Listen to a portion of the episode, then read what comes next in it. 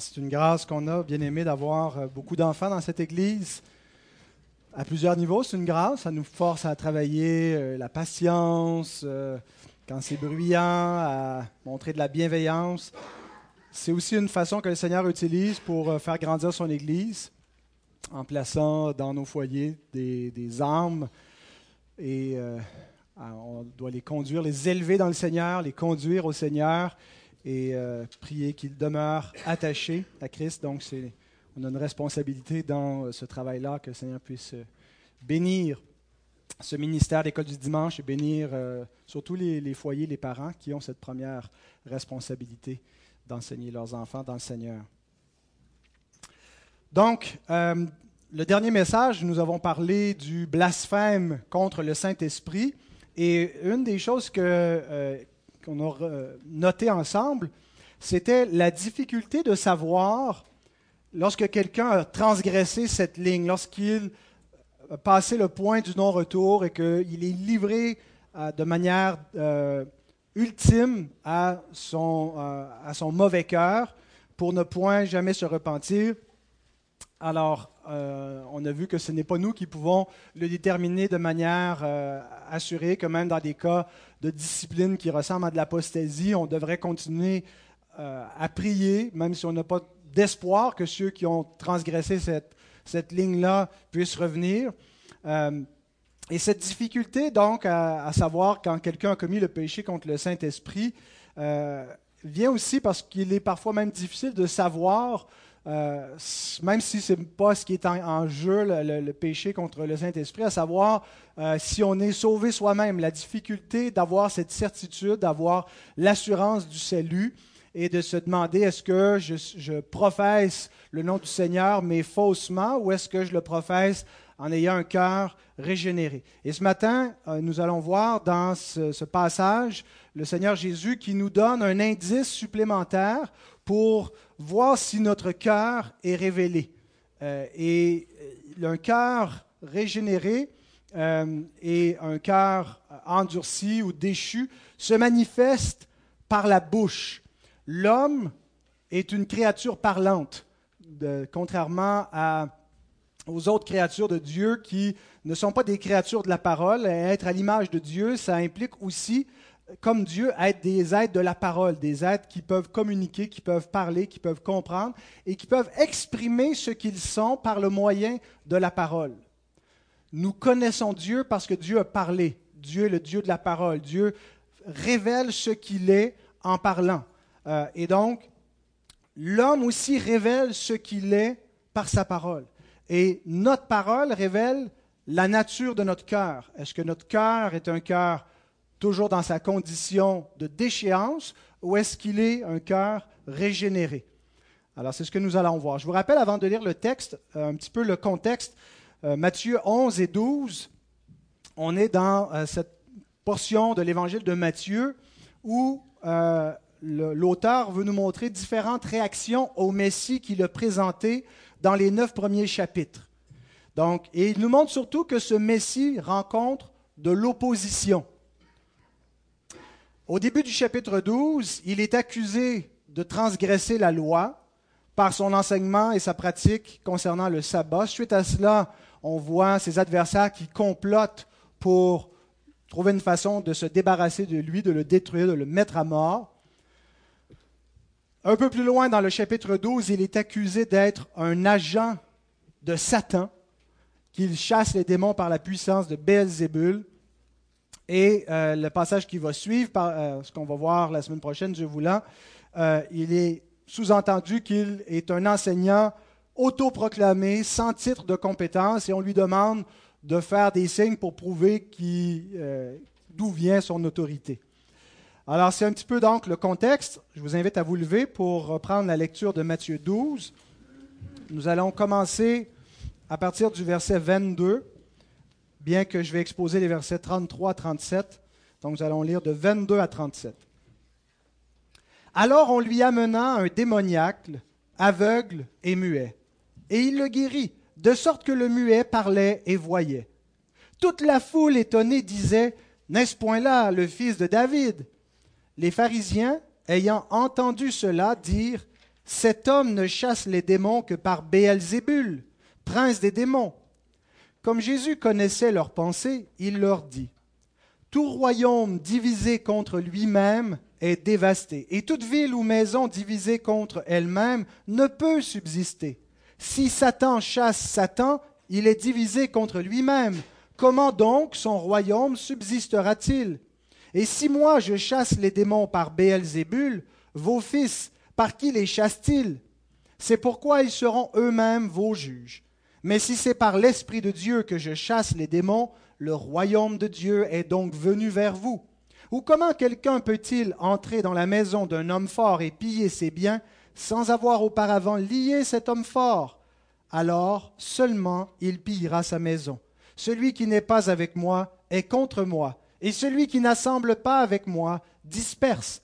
C'est pourquoi je vous dis, tout péché, tout blasphème sera pardonné aux hommes, mais le blasphème contre l'Esprit ne sera point pardonné. Quiconque parlera contre le Fils de l'homme, il lui sera pardonné, mais quiconque parlera contre le Saint-Esprit, il ne lui sera pardonné ni dans ce siècle, ni dans le siècle à venir. Ou dites que l'arbre est bon et que son fruit est bon, ou dites que l'arbre est mauvais et que son fruit est mauvais, car on connaît l'arbre par le fruit. Race de vipères, comment pourriez-vous dire de bonnes choses, méchants comme vous l'êtes? Car c'est de l'abondance du cœur que la bouche parle. L'homme bon tire de bonnes choses de son bon trésor, et l'homme méchant tire de mauvaises choses de son mauvais trésor. Je vous le dis, au jour du jugement, les hommes rendront compte pour toute parole vaine qu'ils auront proférée. Car par tes paroles tu seras justifié, et par tes paroles tu seras condamné. Prions. Seigneur, nous avons lu ta sainte parole, ta parole qui est pure, qui est la vérité, qui nous révèle qui tu es, qui nous révèle ta sainteté, qui nous révèle ta personne, qui nous révèle tes attentes envers nous. Ta parole nous montre, Seigneur, que nous sommes des pécheurs, que nous avons besoin d'un sauveur, que nous avons besoin d'être purifiés parce que nous sommes des hommes aux lèvres impures qui habitent au milieu d'une génération qui a des lèvres perverses également. Et nous avons besoin, Seigneur, d'être sanctifiés, d'être purifiés. Seigneur, bien que nous ayons, beaucoup d'entre nous, cru et été purifiés par ton esprit et par la foi, nous avons chanté avant, Seigneur, ce, message, Purifie mon cœur, Seigneur. Notre cœur reste encore avec des péchés, le péché rémanent, Seigneur Dieu, et qui se manifeste encore par notre bouche, par des paroles vaines, par des choses qui ne doivent pas être nommées et entendues au milieu des saints. Et notre Dieu, nous nous, nous nous accusons nous-mêmes pour nous confesser et pour chercher ta grâce, et nous te prions de nous sonder par ta parole ce matin, de nous révéler euh, les choses que tu veux que nous comprenions et de nous donner de l'assurance pour que nous comprenions mieux l'Évangile, mieux la vérité, que nous puissions discerner si nous sommes à Christ et avoir de l'assurance. Et si nous ne le connaissons pas, que tu puisses le rendre évident à nos cœurs pour que nous conduire à la repentance. Et nous te demandons cela au nom de ce seul médiateur, l'homme bon, le juste, celui qui est la parole faite chair, Jésus-Christ. Amen.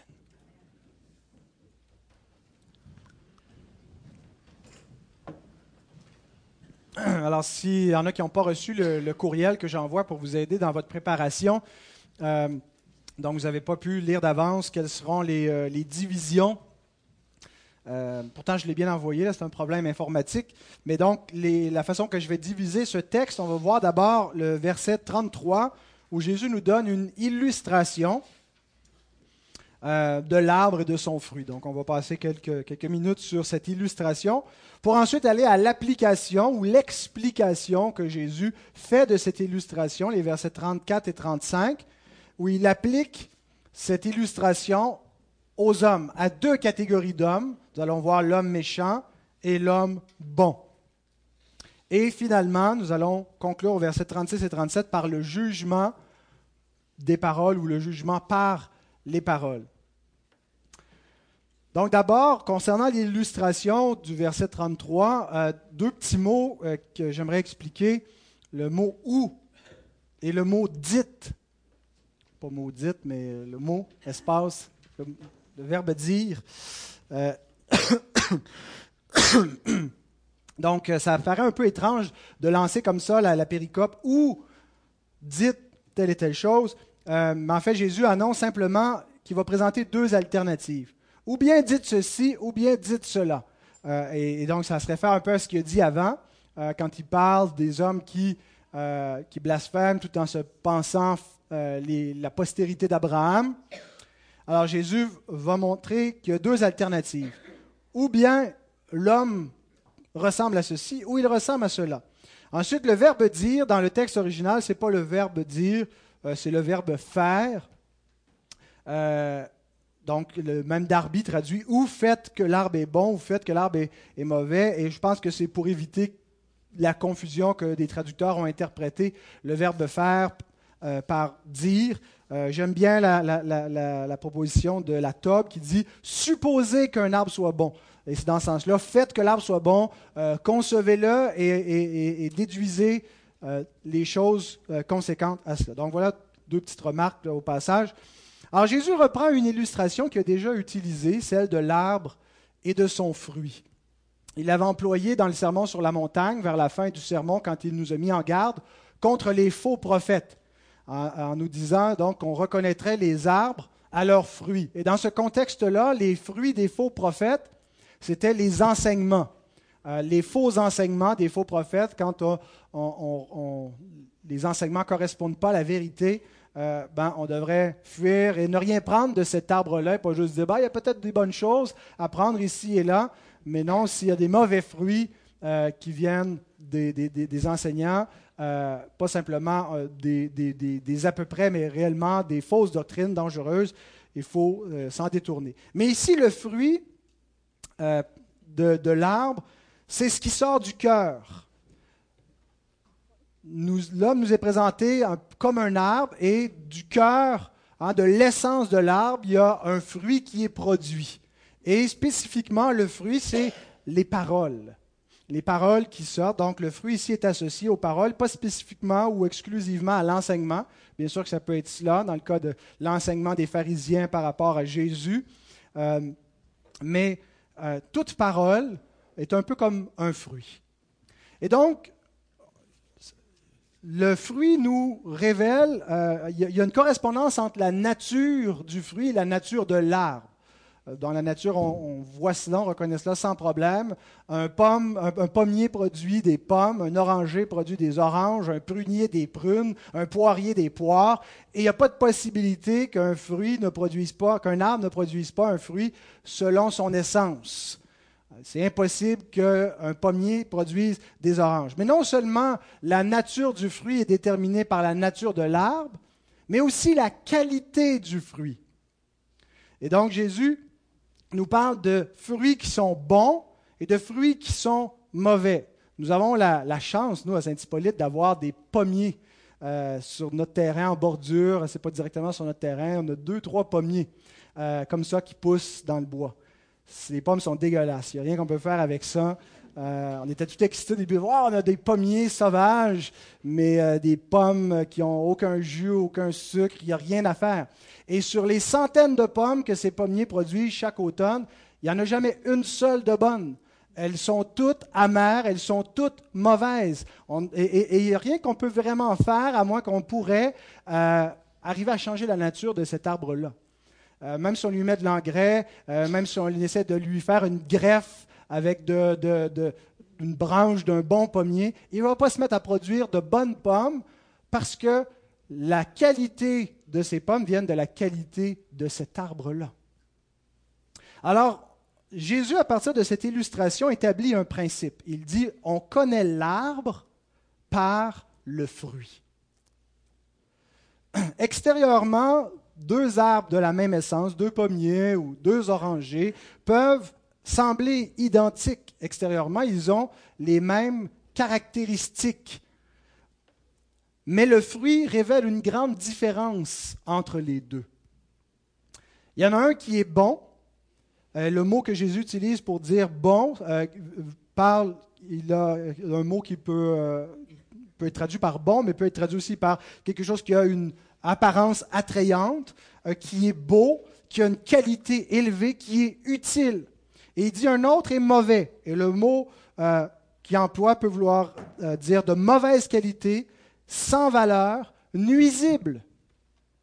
Et donc j'aimerais, euh, avec ce premier point, cette illustration que Jésus prend, faire une première remarque en comparant deux euh, lectures morales que l'on peut faire. Euh, tout le monde remarque que l'homme, l'être humain, a une conduite qui est analysée dans un angle moral. Et il y a deux façons d'appréhender euh, le, problème de la moralité ou de l'immoralité de l'homme, le mal chez l'être humain. il y a la doctrine du moralisme. Le moralisme, c'est l'idée que les péchés que nous faisons, les mauvaises actions morales, font de nous une mauvaise personne. C'est parce qu'on fait le mal qu'on est mauvais.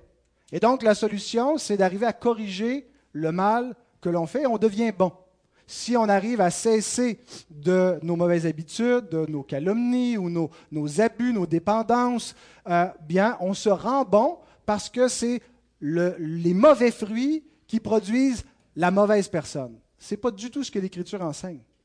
L'Écriture enseigne l'inverse. Elle nous dit c'est parce que nous sommes une mauvaise personne que nous produisons de mauvais fruits. Et nous ne pouvons pas nous produire de bons fruits à moins de devenir une bonne personne. Et on ne peut pas nous-mêmes devenir une bonne personne. Ça prend un miracle. Ça prend une intervention de Dieu.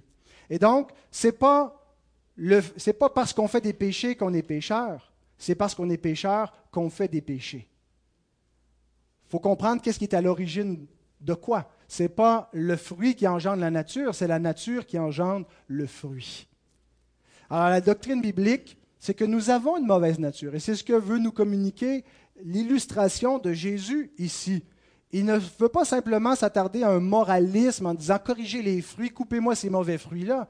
Il veut nous faire comprendre que c'est l'essence de l'homme qui est problématique. Et c'est plus que de se repentir de mauvais fruits, c'est de se repentir en reconnaissant que l'être entier est pourri et produit des fruits pourris.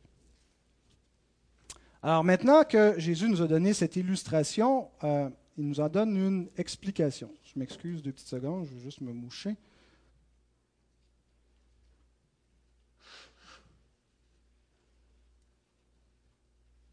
Toujours euh, un peu embarrassant de faire ça dans tout le monde. Je vais essayer de rappeler euh, le plus longtemps possible. Ça ne pas du Kleenex sur mon.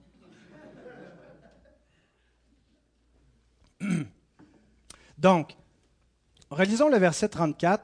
Jésus va appliquer euh, à 34 et 35 son illustration à deux types d'hommes qui correspondent aux deux arbres, l'arbre bon, l'arbre mauvais, l'homme bon, l'homme mauvais, ben, dans l'ordre inverse. Alors, au verset 34, il dit, Race de vipères, comment pourriez-vous dire de bonnes choses, méchants comme vous l'êtes, car c'est de l'abondance du cœur que la bouche parle. On va passer plus de temps sur l'homme méchant, puisqu'il est au centre de euh, ce que Jésus, euh, de, l'enseignement de Jésus. Il s'adresse aux pharisiens, c'est de eux dont il parle. Donc, euh, on va examiner un peu plus. D'abord, il les traite de race de vipères. Alors, si on n'a pas un bagage un peu biblique pour nous aider à comprendre cette expression-là, on peut avoir l'impression que Jésus est simplement en train de les insulter. Hein, il leur donne, il, les insulte. Il a trouvé que c'était une insulte qui, peut-être passait bien, était à la mode à cette époque-là. Mais euh, ce n'est pas une insulte, premièrement, même si ça pouvait être insultant de se faire traiter de race de vipère. Je pense davantage que c'est une déclaration théologique que Jésus fait sur les pharisiens, sur ceux qui sont semblables à eux. C'est un jugement, mais pas un jugement dans le sens euh, qu'il euh, il fait des invectives, mais dans le sens que c'est une déclaration de la vérité qui vient de celui qui ne ment point. Et il leur déclare leur état. Et donc le mot race, euh, c'est le, mot genema, et, je veux donner la racine du mot, hein, ça vient du verbe genao, qui veut dire engendrer. Euh, et on a gardé la même racine en français par le, le, gen, engendrer, euh, ou génération, génération, donc on a la, racine qui est là. Et donc la race, le mot généma veut dire ce qui est né de, enfant, descendance. Et le plus littéralement qu'on a, c'est engeance. Alors, une engeance, c'est quelque chose qui a été engendré de quelque chose d'autre. Alors ils sont de la race, ils sont une engeance de la vipère. D'où vient cette expression? On pourrait dire, ben, Jésus veut simplement répéter ce qu'il a entendu Jean-Baptiste dire. Jean-Baptiste avait la même expression euh, quand euh, il voyait venir à son baptême beaucoup de pharisiens, de sadducéens. Il leur a dit, race de vipères, qui vous a appris à fuir la colère à, venir Mais Jean-Baptiste et Jésus euh, prennent cette expression et ça se réfère à autre chose. Puis retournez au tout début de votre Bible, dans Genèse, au chapitre 3.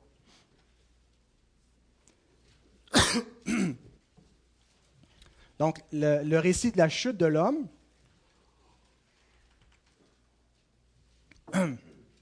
Et je pense que c'est de là que vient cette expression engeance de vipère, race de vipère, fils de la vipère. Genèse 3, versets 14 et 15. L'Éternel Dieu dit au serpent, Puisque tu as fait cela, tu seras maudit entre tout le bétail et entre tous les animaux des champs. Tu marcheras sur ton ventre et tu mangeras de la poussière tous les jours de ta vie. Je mettrai inimitié entre toi et la femme, entre ta postérité, ta descendance, ta guénéma, ceux de ta race et sa postérité, c'est-à-dire la postérité de la femme. Celle-ci la postérité de la femme, t'écrasera la tête et tu lui blesseras le talon. Déclaration donc de guerre dès la Genèse, dès la chute, entre deux postérités, les fils du serpent et les fils de la femme, qui en fait est une postérité au singulier, le fils qui va devenir la postérité d'Abraham, euh, la postérité de David, Jésus donc, et ceux qui sont en lui ceux qui sont unis au Messie avant sa venue euh, et après sa venue. Donc, tous ceux qui sont unis à Christ sont la postérité d'Abraham et la postérité de la femme. Tandis que les autres sont la postérité du serpent. Il n'est pas ici de parler de bébés serpents, des serpenteaux, mais d'une postérité spirituelle. Jésus fait cette application-là aux Juifs quand il leur dit dans Jean 8, 44, vous avez pour père le diable et vous voulez accomplir les désirs de votre père. Non, non, nous, c'est Abraham, notre père. Non, non, mais Abraham, c'est votre père dans la chair. Mais ça ne fait pas de lui votre père spirituellement, à moins que vous ayez la foi d'Abraham. Et la foi d'Abraham consiste à croire les promesses que Dieu lui a faites. Abraham a vu mon jour, il s'est réjoui d'avance, il a cru en moi avant que je vienne parce qu'il a cru la parole qui lui était annoncée. Il a cru en sa postérité. Abraham a cru en sa propre postérité avant qu'elle ne vienne parce que Dieu lui a dit que toutes les familles de la terre seraient bénies en sa postérité. Abraham crut et cela lui fut imputé à justice. Comme David a cru en sa postérité, il l'a même appelé son Seigneur. Il a appelé son fils qui devait venir son propre Seigneur qui était avant lui donc. Alors parce que vous ne croyez pas en moi, dit Jésus aux pharisiens, parce que vous me rejetez, parce que vous n'avez pas la foi d'Abraham, et Abraham n'est pas votre père, même s'il l'est biologiquement, naturellement, vous n'êtes pas ses descendants spirituellement, vous êtes la descendance du serpent, race de vipère, fils du diable. Et c'est ce que sont tous les hommes par nature. Nous étions, nous aussi, de leur nombre, enfants de colère, comme les autres. Parce que toute l'humanité sous la puissance du malin depuis la chute. Et pour sortir de cette engeance, de cette race, il faut naître de nouveau, naître de l'Esprit, naître du Fils, être affranchi, être transporté dans un autre royaume que celui des ténèbres, le royaume de lumière. Donc voilà ce que veut dire l'expression race de vipères. Il identifie leur nature, leur condition, leur ascendance. Ils ne remontent pas à Dieu, ils remontent au diable. Et après avoir identifié leurs conditions, Jésus poursuit en décrivant l'état. Qu'est-ce qui caractérise les gens qui sont de la race de vipères? Jésus le décrit dans le reste du verset 34. Comment pourriez-vous dire de bonnes choses, méchants comme vous l'êtes? Voilà ce qui caractérise ceux qui sont de l'engeance du serpent. Comment pourriez-vous dire de bonnes choses, méchants comme vous l'êtes? Jésus ne laisse pas sous-entendre qui pourrait dire de bonnes choses. La question qu'il pose, suggère ou affirme implicitement que c'est impossible pour eux. Jésus ici déclare ce que nous avons appelé en termes théologiques la dépravation totale de l'homme déchu. Et quand on entend le mot dépravation et qu'on y ajoute qu'elle est totale, on s'imagine que c'est euh, une, méchanceté qui est à son plus haut point, euh, que l'homme est rendu une espèce de sauvage, un monstre, un démon, bien que potentiellement c'est possible. Il y a des gens qui se rendent là, des gens qui font des choses monstrueuses. Euh, mais la dépravation totale, c'est pas premièrement dans l'intensité de la méchanceté. Ça se réfère plutôt à l'inhabileté à produire un quelconque bien spirituel. Quelqu'un qui est dépravé totalement, quelqu'un qui est dans une condition déchue, ne peut pas produire un bien spirituel. Et c'est ce que Jésus dit. Quand il dit Comment pourriez-vous Regardez de près le mot pouvoir, le verbe. Comment pourriez-vous? C'est le verbe dunamai en grec euh, et, qui, a, donné en français dynamique, tous les mots qui sont de la même famille. Dunamai, c'est la, racine. Donc, l'idée, c'est de posséder la capacité pour faire ou pour expérimenter ou pour être quelque chose. Posséder la capacité. Comment pourriez-vous posséder la capacité pour dire quoi que ce soit de bon? Dunamai veut dire avoir la puissance, pouvoir. Jésus déclare, vous n'avez pas la capacité de dire du bon. Vous ne pouvez pas produire du bon comme un arbre qui est d'une nature mauvaise et pas capable de produire de bons fruits.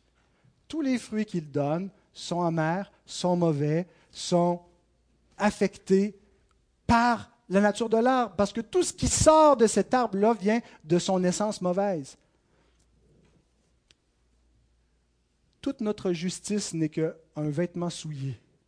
Même les meilleurs actes des hommes dépravés sont affectés parce qu'ils sortent d'une mauvaise nature, sont toujours touchés, toujours entachés, même s'ils ne sont pas corrompus au plus haut point qu'ils pourraient l'être, même s'ils pourraient se putréfier davantage, ils sont tous entachés par leur état de péché. Donc, il n'y a rien qui peut avoir une valeur spirituelle devant Dieu.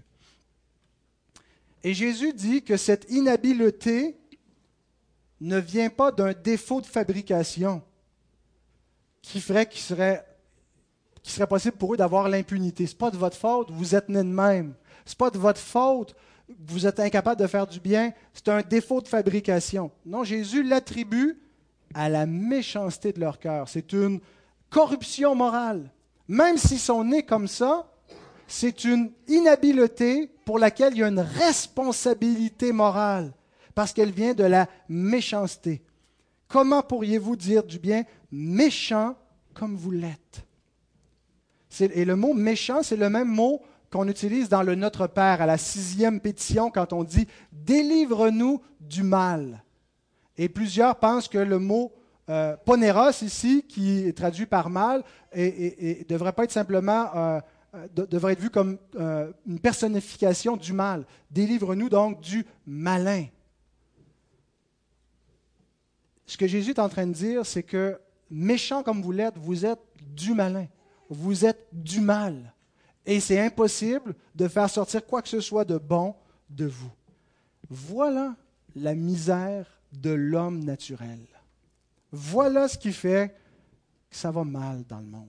Voilà pourquoi le mariage ne tient pas, pourquoi les familles se détruisent les unes les autres, pourquoi les nations sont en guerre. Voilà pourquoi il y a des fléaux qui nous affectent. C'est l'état du cœur de l'homme. La méchanceté, sa nature corrompue, le mal qui est exprimé par ses paroles, mais par ses actions. Le prophète Jérémie le décrit dans des termes poétiques, mais qui sont qui décrivent cet état pathétique de l'homme. Le cœur est tortueux par-dessus tout, et il est méchant. Qui peut le connaître? Le même prophète nous dit aussi que l'homme ne peut rien faire pour s'aider. Un Éthiopien peut-il changer sa peau et un léopard ses taches?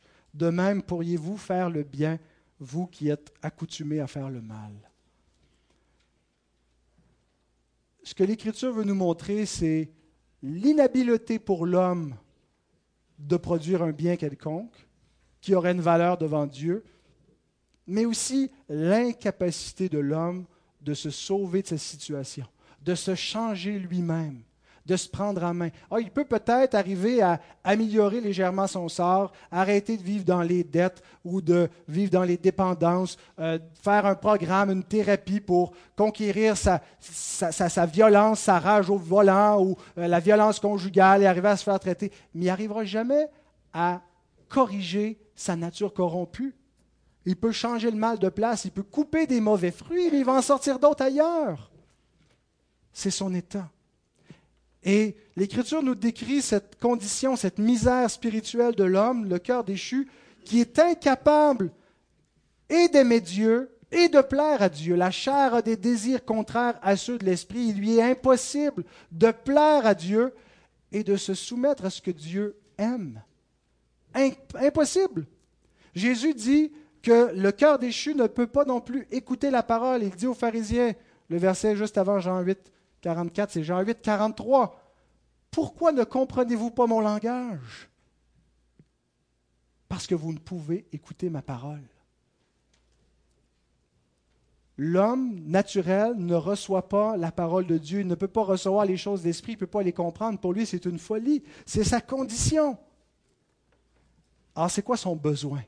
Il n'a pas besoin d'une réforme morale. Il ne peut pas rien faire. Et, et, souvent, les hommes viennent à Jésus en disant Que dois-je faire de bon pour me sauver moi-même, avoir la vie éternelle? Jésus dit à Nicodème ce que l'homme a besoin pour pouvoir entrer dans le royaume des cieux et voir le royaume des cieux. Naître de nouveau. Naître d'en haut avoir un nouveau cœur. Et les, expressions que Jésus utilise quand il parle de naître d'eau, naître d'esprit, il reprend la prophétie d'Ézéchiel 36 qui nous parle de ce que va faire la nouvelle alliance.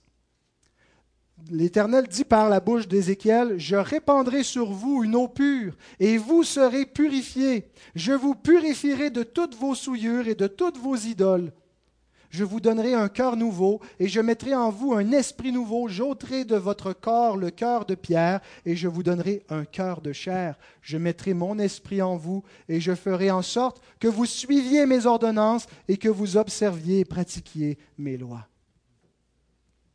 Donc, naître d'eau et naître d'esprit, c'est passer par cette expérience-là, où lorsque par la puissance du Saint-Esprit, un homme passe de la mort à la vie, il est né d'eau et d'esprit. C'est comme l'eau qui l'a purifié. L'eau céleste, ce n'est pas tant l'eau du baptême, bien sûr que c'est symbolisé par l'eau du baptême. Si quelqu'un a vécu cette expérience-là, il doit se faire baptiser en, signe visible de cette transformation invisible dans le cœur.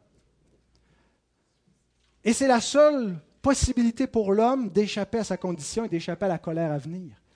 Il faut impérativement que Dieu intervienne il ne peut pas rien faire par lui-même. Et donc Jésus nous dit, pour conclure avec l'homme méchant, que tant aussi longtemps que ça, ça n'arrive pas, que cette transformation de leur être ne se fait pas, leur mauvaise nature, leur corruption va se manifester et va se manifester par leur bouche la bouche du méchant. Versets 34 et 35, Jésus nous décrit la bouche du méchant en disant, C'est de l'abondance du cœur que la bouche parle. L'homme méchant tire de mauvaises choses de son mauvais trésor. L'abondance du cœur, c'est cette image ici que le cœur déborde. Pas juste quand on dit à mon cœur déborde, souvent on veut l'employer comme une image positive, je suis dans la joie, je suis dans la paix, ou je suis dans l'amour, mon cœur déborde. Mais le cœur ne déborde pas que de, de vertu et de, de, beaux sentiments positifs. Le cœur déborde aussi par ce qui fait sa putréfaction. L'abondance du cœur dont Jésus parle ici, c'est cette abondance de corruption qui ne fait pas que rester invisible. Elle n'est pas juste cachée elle finit toujours par se manifester. J'aime beaucoup cette, illustration qu'on emploie pour expliquer le péché originel entre la pomme et du verre. Ça donne bien avec l'image de l'arbre et du fruit. Hein, si vous demandez à un pommiculteur, euh, quand on voit un, trou dans une pomme, est-ce que ça veut dire que le, verre a fait le trou pour entrer dans la pomme ou pour sortir de la pomme? Et notre, réflexe, c'est ben oui, s'il y a un trou, il y a un verre dans la pomme, il se promenait sur la branche, il est arrivé à, la pomme, puis il s'est creusé un trou, puis il est rentré, je ne mangerai pas cette pomme-là. Il, y a un, verre dedans. Mais en réalité, s'il y a un trou dans une pomme, c'est que le ver le fait pour sortir de la pomme. Il était là au commencement. Hein, au, printemps, quand les, insectes butinent dans les, fleurs, euh, il y a des larves qui peuvent être laissées dans la, C'est pour ça qu'on met des insecticides pour ne pas avoir de, de, verre dans nos pommes. Mais si le verre est formé avec la pomme, le verre hein, passe de la larve, il se développe, devient un verre, il finit toujours par se manifester. Il se ferait un chemin vers le jour. Nos enfants sont nés comme ça. Sont nés avec cette, ce péché originel qui leur a été transmis. Hein, vous allez voir, ceux qui ont des, petits, vous commencez à réaliser qu'ils sont dépravés, hein, mais ils sont vraiment dépravés. Vous allez voir la colère, vous allez voir la manipulation, vous allez voir euh, la révolte, l'égoïsme qui se manifeste en eux sans même qu'ils l'aient appris au CPE ou par le mauvais exemple que vous pouvez leur donner. Ils sont nés avec. Le verre se ferait un chemin pour se manifester au jour. Et donc, c'est la condition de l'homme. Et une des façons que la méchanceté du cœur se manifeste, c'est par la bouche, par les paroles. On n'arrive pas à maîtriser complètement euh, et à masquer euh, complètement la méchanceté de notre cœur. Tôt ou tard, on échappe une parole et ça révèle donc l'état de notre cœur. Donc, quand Jésus aussi parle du trésor, euh, le trésor, c'est un peu la source. L'homme tire des, choses de son mauvais trésor. L'âme de l'homme, le cœur de l'homme, c'est un peu comme son trésor, c'est ce qu'il est intérieurement. Et il y a une source qui sort de lui. Et à quoi Jésus donc se, réfère ici spécifiquement le contexte On se souvient du blasphème des pharisiens. Cet homme chasse les démons par Béelzébul. Alors Jésus dit ce que vous venez de manifester d'exprimer votre accusation que vous faites contre moi, ce qu'elle révèle, c'est que c'est vous qui êtes de Béelzébul. Ça vient de votre mauvais trésor, ça vient de cette source corrompue qui est en vous, par votre hostilité, contre l'Éternel et contre son oin. On a chanté le psaume 2, les nations qui se rebellent contre Dieu et contre son oin, contre son Messie. Et ça nous dit donc que la bouche dépravée, ce n'est pas nécessairement premièrement des vulgarités qu'elle fait entendre. Je pense que, je présume que les pharisiens devaient avoir un langage généralement soigné et poli. C'étaient des hommes de lettres, c'étaient des hommes de la loi, c'étaient des hommes qui étaient soucieux d'être saints. Ils faisaient un mauvais usage de la loi. Ils ne voyaient pas que la loi montrait qu'ils étaient des pécheurs. Ils se croyaient saints, ils ne voyaient pas leur, corruption. Mais je pense que ce n'étaient pas des, grands blasphémateurs, des gens vulgaires et grossiers, euh, en présence desquels ça devait être pénible pour nos oreilles, euh, avec tout ce qu'on pouvait entendre de, désagréable comme propos. La corruption du cœur, la façon qu'elle se manifeste par la bouche, n'est pas premièrement ou exclusivement par des paroles sales, par des paroles vulgaires et grossières. Ça peut être dans un langage très très propre mais un langage qui manifeste la rébellion contre Dieu. Écoutez ce que David nous dit concernant la bouche du méchant dans le psaume 10. Le verset 4 à 7, mais on va lire seulement le verset 4 et 7. Le méchant dit avec arrogance, il ne punit pas. Il n'y a point de Dieu. Voilà toutes ses pensées. Sa bouche est pleine de malédictions, de tromperies et de fraudes. Il y a sous sa langue de la malice et de l'iniquité.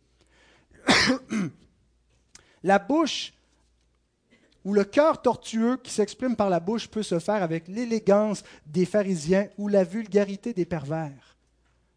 C'est la même source mauvaise, mais qui va s'exprimer de différentes façons. Alors, n'allons pas penser que parce que quelqu'un a un langage soigné, qui ne dit pas de grossièreté, qui ne blasphème pas, euh, qu'il n'est pas corrompu ou moins corrompu que d'autres qui passent leur temps à dire des jurons, à insulter, à dire des grossièretés la bouche dépravée se caractérise surtout par l'absence de crainte de Dieu, par cette, croyance dans le cœur, il n'y a point de conséquence à mes paroles. Hein, ce, que, le méchant exprime, c'est Dieu ne punit pas. Il n'y a point de Dieu. Ce n'est pas nécessairement des athées, mais ce que ça exprime, c'est qu'on vit comme si Dieu n'était pas. D'ailleurs, c'est intéressant, si vous avez suivi l'actualité cette semaine, vous avez peut-être appris la mort de Hugh Hefner le fondateur euh, euh, du, magazine Playboy, euh, qui est décédé mercredi dernier, 91, 93, je ne suis plus certain. et dans les, différentes euh, recensions de cette biographie, des choses, euh, il, a été mentionné un peu sa, philosophie parce que l'idée c'était de, donner le, style de vie playboy, ce que, devait, comment devait vivre un playboy et, l'homme moderne. et entre autres, il disait, sa vie doit être comme s'il n'y avait point de récompense ou de punition après la mort. C'est exactement ce que le psaume 10 nous dit. Il ne punit pas, il n'y a point de Dieu. Il n'y a pas de conséquence à ce qu'on fait, il n'y a pas de conséquence à ce qu'on dit. Et il réinterprétait, le même Hugh le premier amendement de la Constitution américaine, qui est la, liberté hein, d'expression, la liberté euh, religieuse, et ainsi de suite. Euh, il, il, réinterprétait la liberté de religion en disant que c'est plutôt, on devrait plutôt le voir comme étant libéré de la religion. Et ce n'est pas la liberté de pratiquer la religion sans l'intervention de l'État, mais c'est que l'État devrait être complètement libéré de toute influence de la religion, ne devrait aucunement censurer, et, la, religion ne devrait pas avoir d'influence sur la morale qui est, promue et défendue par l'État. Libéré de la religion, c'est ça la liberté religieuse. L'homme méchant, ce qu'il veut, c'est s'émanciper.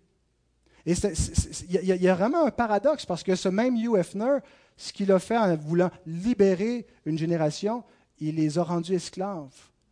C'est un fléau, cette, euh, euh, révolution sexuelle dont on moissonne aujourd'hui des effets, des répercussions euh, immenses sur la société avec, tout ce qu'on voit dans les changements du point de vue moral et, et, comment les législations essaient de s'adapter, de suivre la culture ça vient de toutes ces, révolutions des années 50, 60, 70 de libération sexuelle. Euh, et finalement, ce n'est pas une libération, c'est un esclavage dans lequel les hommes se sont livrés euh, dans une, sexualité licencieuse, un asservissement, euh, et, donc les hommes ne sont pas libres. Et nous, on regarde ça des fois, et puis on peut avoir un jugement critique sur notre propre génération et dire où est-ce qu'on est rendu, comme si le monde était pire qu'il était. Mais en fait, c'est, ce qui caractérise le péché de l'homme depuis la chute. Le péché originel. Qu'est-ce que le serpent a dit à l'homme et à la femme? Vous serez comme des dieux connaissant le bien et le mal, décidant pour vous-même. Ce n'est plus Dieu qui va déterminer pour vous vos choix, qui va vous dicter ce qui est bon, ce qui n'est pas, ce que vous avez le droit de faire et pas faire. La chute, c'est le désir de s'émanciper de Dieu. Il n'y a point de Dieu. Ce n'est pas nécessairement un athéisme philosophique. C'est un athéisme existentiel. C'est dans notre façon de vivre. Je vis comme si je n'avais point de compte à rendre à Dieu. Dans mon existence, je ne tiens pas compte de Dieu. Je ne crains pas Dieu. Et ça se manifeste dans la façon que j'exprime ma pensée. Je suis un être autonome. Je décide ce qui est bon pour moi. La postmodernité, ça a commencé dans Genèse 3. C'est ce qui caractérise l'être humain dans sa chute. Donc ne nous étonnons pas, il n'y a rien de nouveau sur le soleil. L'homme n'est pas plus corrompu aujourd'hui qu'il l'était. Ce qui est différent, c'est qu'il y a des progressions culturelles, il y a, des fois des améliorations et des, digressions, des, changements, des corruptions qui viennent. Il y a une échelle planétaire aussi qui fait qu'on voit à, une plus grande échelle cette, cette corruption, mais elle est la même que ce qu'on voit au commencement. Ce qui caractérise l'homme, c'est une pensée mensongère, le refus de la vérité, comme le serpent. Tu disais, Chantal, en parlant de, cette nature de, serpent qui, vient de manière, euh, en faisant des détours, en, se, en se faufilant. C'est ce qui caractérise la pensée de l'être humain. Il retient injustement la vérité captive et il veut imposer sa vérité. Il ne veut pas se soumettre à la parole de Dieu. Psaume 12, 4 et 5, que l'Éternel extermine toutes les lèvres flatteuses, la langue qui discourt avec arrogance, ceux qui disent nous sommes puissants par notre langue, nous avons nos lèvres avec nous, qui serait notre maître? L'homme veut par son pouvoir, par sa langue imposer son autorité sur la terre, veut décréter sa loi et ne veut pas de la loi de Dieu. Ah, ce n'est pas juste l'homme du 21e siècle, c'est l'homme déchu de tous les siècles qui fait cela. Et donc un inconverti, un fils du diable, quelqu'un qui est de la race de la vipère, ça s'entend. Parce que ça manifeste toujours sa nature par ses propos, par son discours, par ses paroles. Et les oreilles du juste sont affectées comme l'étaient celles de Lot, qui entendait, qui tourmentait chaque jour son âme juste à cause de tout ce qu'il voyait, qui entendait à Sodome et Gomorre. Maintenant, Jésus nous parle aussi de l'homme bon. J'ai dit qu'on passerait moins de temps sur celui-là parce que le projecteur, c'était l'homme mauvais. Mais il dit au verset 35, L'homme bon tire de bonnes choses de son bon trésor. Et chaque fois, anciennement, quand je lisais les psaumes et l'Ancien Testament, et ça parlait du juste et de celui qui est bon, j'ai l'impression que ça référait tout le temps à la personne, le bon gars, euh, celui qui pratique la justice sociale, qui fait le bien autour de lui. Mais l'homme bon, ce n'est pas celui qui est bon d'après nos standards sociaux, celui qui est honnête, celui qui est intègre, celui qui est professionnel, celui qui est poli. C'est pas ça l'homme bon. C'est celui qui est bon selon les standards divins, celui qui est juste. Et l'Écriture nous dit qu'il n'y a point d'homme bon. Romains 3, 10. Il n'y a point de juste, pas même un seul. Nul n'est intelligent, nul ne cherche Dieu, tous sont égarés, tous sont pervertis, il n'en est aucun qui fasse le bien, pas même un seul. Jésus lui-même cautionne cette affirmation de l'apôtre Paul quand il dit au jeune homme riche, quand il l'appelle euh, bon maître, il dit, pourquoi m'appelles-tu bon? Ne sais-tu pas qu'il n'y a personne d'autre de bon que Dieu? Il n'y a pas d'homme bas. C'est, pas que Jésus est en train de refuser qu'il, était bon, mais il veut le faire réfléchir. Vous utilisez cette expression-là, mais vous ne comprenez pas qu'il n'y a pas d'homme bon. Alors, ce que Jésus parle simplement, hypothétiquement, de ce que serait l'homme bon s'il n'y avait pas la chute, de qui parle-t-il quand il dit l'homme bon? Qui est l'homme bon qui tire de bonnes choses de son bon trésor? Qui a un bon fond? Qui a un bon cœur? Qui a une essence bonne? De laquelle ne sort que de bons fruits. Il y a deux façons d'être bon. Il y a deux façons d'être désigné par le verset 35. Être bon par nature, être parfait, être sans faute, avoir une essence bonne, ne pas être déchu, ne pas être un pécheur. Ça, c'est la première façon. Et ça, c'est Jésus qui correspond à cette première façon d'être un homme bon. L'autre façon, c'est être bon par la grâce de Dieu. Être bon par le moyen de la foi, parce que ce que Jésus est, sa justice, sa bonté, nous est donné, nous est imputé gratuitement par grâce, et sur cette base-là, on est déclaré bon aux yeux de Dieu, et on reçoit l'Esprit Saint qui nous rend à l'image de Christ, plus semblable à lui, qui produit le bon fruit, le fruit de l'Esprit. Et ces deux façons d'être bon correspondent à deux alliances. L'alliance des œuvres, où on devrait parfaitement par nos œuvres être un juste, ce qui est impossible depuis la chute, mais le dernier Adam l'a fait, l'a accompli. Et l'alliance de grâce, ce qui est la seule solution pour nous. Alors Jésus est l'homme bon du verset 35, le juste, celui qui, par son fruit, démontre qu'il est le fils de David et non pas euh, le prince des démons qui chasse les démons par la puissance de Satan. Il est le juste. C'est comme ça que l'Écriture l'appelle. Et l'Écriture nous appelle, nous qui avons la foi en lui, des justes également. Le juste vivra par la foi. C'est par la foi que nous sommes déclarés justes et bons. Et il y a une relation donc entre les deux, entre l'homme bon par nature et les hommes bons par la grâce. C'est que nous ne pourrions pas être appelés des hommes bons par la grâce si Jésus n'avait pas été l'homme bon par nature si Jésus n'était pas venu qu'il n'avait pas vécu pour accomplir parfaitement la justice de Dieu et être parfaitement l'homme bon, nous étions livrés comme le reste des hommes à être des hommes mauvais.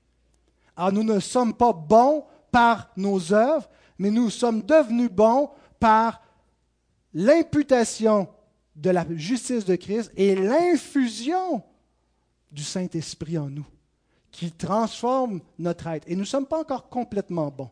On est comme entre les deux. Il y a encore le restant de cette vieille nature en Adam et l'homme nouveau en Christ. Donc on ne peut pas dire qu'on est éthiquement parfaitement bon, mais on est déjà appelé des hommes bons grâce au pardon de nos péchés et à la transformation, sanctification que Dieu fait en nous. Voici comment s'exprime la bouche du juste dans le psaume 15, 1 à 3. Ô Éternel, qui séjournera dans ta tente? Qui demeurera sur ta montagne sainte? Celui qui marche dans l'intégrité, qui pratique la justice et qui dit la vérité selon son cœur. Il ne calomnie point avec sa langue. Il ne fait point de mal à son semblable et il ne jette point l'opprobre sur son prochain. L'homme bon tire de bonnes choses de son bon trésor. Un enfant de Dieu, ça s'entend. Le Fils de Dieu, ça s'entendait par ce qui sortait de bon de sa bouche, de sa vie, de sa façon d'exprimer tout ce qu'il était. Et si nous sommes à son image, si nous nous sommes unis à lui, ça va se manifester. Ça ne peut pas ne pas se manifester par des choses semblables, par des fruits de lèvres qui confessent son nom, qui confessent aussi leur propre péché et qui euh, marchent dans la voie de la justice. Et c'est ce qui sera révélé au jour du jugement. Terminons rapidement avec les versets 36 et 37. Je vous le dis, au jour du jugement, les hommes rendront compte de toute parole vaine qu'ils auront proférée. Car par tes paroles tu seras justifié et par tes paroles tu seras condamné. Pour beaucoup de gens, les paroles, c'est banal, c'est juste des mots, ça n'a pas de portée au-delà euh, au-delà de l'existence présente. Peut-être que par nos paroles, on peut être condamné même civilement si on fait des menaces euh, ou si on ne tient pas sa parole dans certains cas, euh, si on, se parjure. Mais ça ne va pas vraiment au-delà de ça. C'est une erreur. Les paroles sont des actions, sont perçues comme des actions. Elles expriment ce que nous sommes et nous serons jugés sur cette base. Non pas exclusivement sur nos paroles, mais au jugement dernier, nos paroles entreront en ligne de compte parce qu'elles révèlent qui nous sommes. Elle détermine, elle montre si nous sommes des méchants ou des bons. Le but du jugement sera de mettre en évidence de quelle catégorie d'hommes nous appartenons. Nous savons que par nature, par naissance, nous étions de l'engeance de vipères. Mais si nous sommes nés de nouveau, ça doit se manifester, s'exprimer par notre bouche. Et le jour du jugement aura pour but de mettre ça en évidence.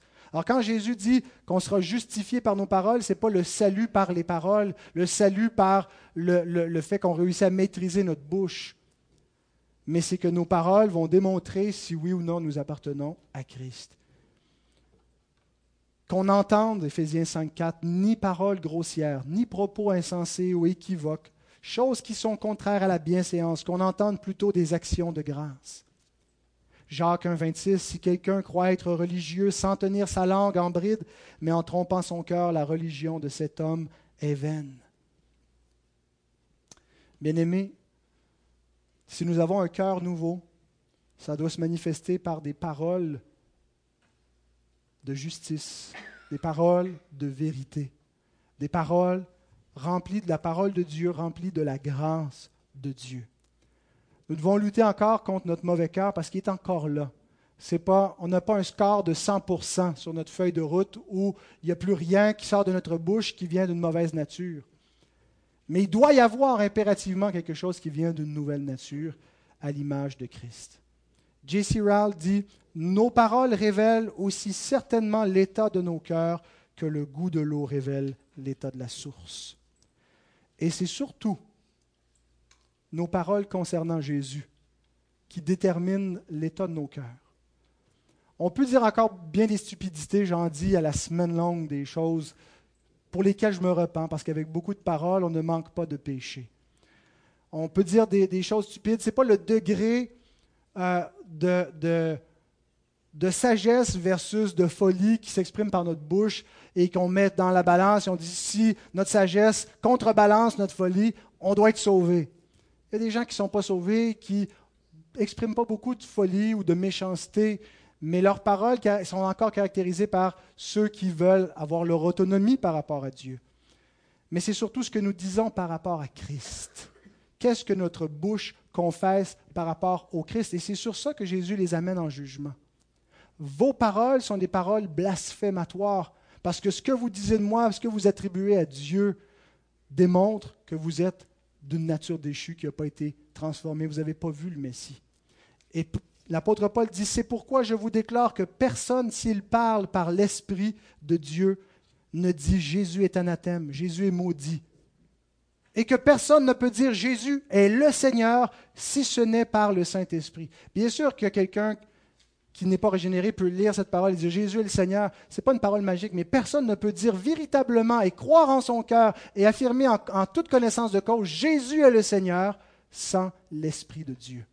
Si nous disons et nous confessons de nos bouches que Jésus est le Seigneur, si c'est réellement notre profession de foi, nous affirmons en notre cœur qu'il a l'Esprit de Dieu. Parce que cette bouche-là, pour dire une telle chose, en comprenant ce que nous disons, il faut avoir l'esprit. Alors que le Seigneur bénisse sa bonne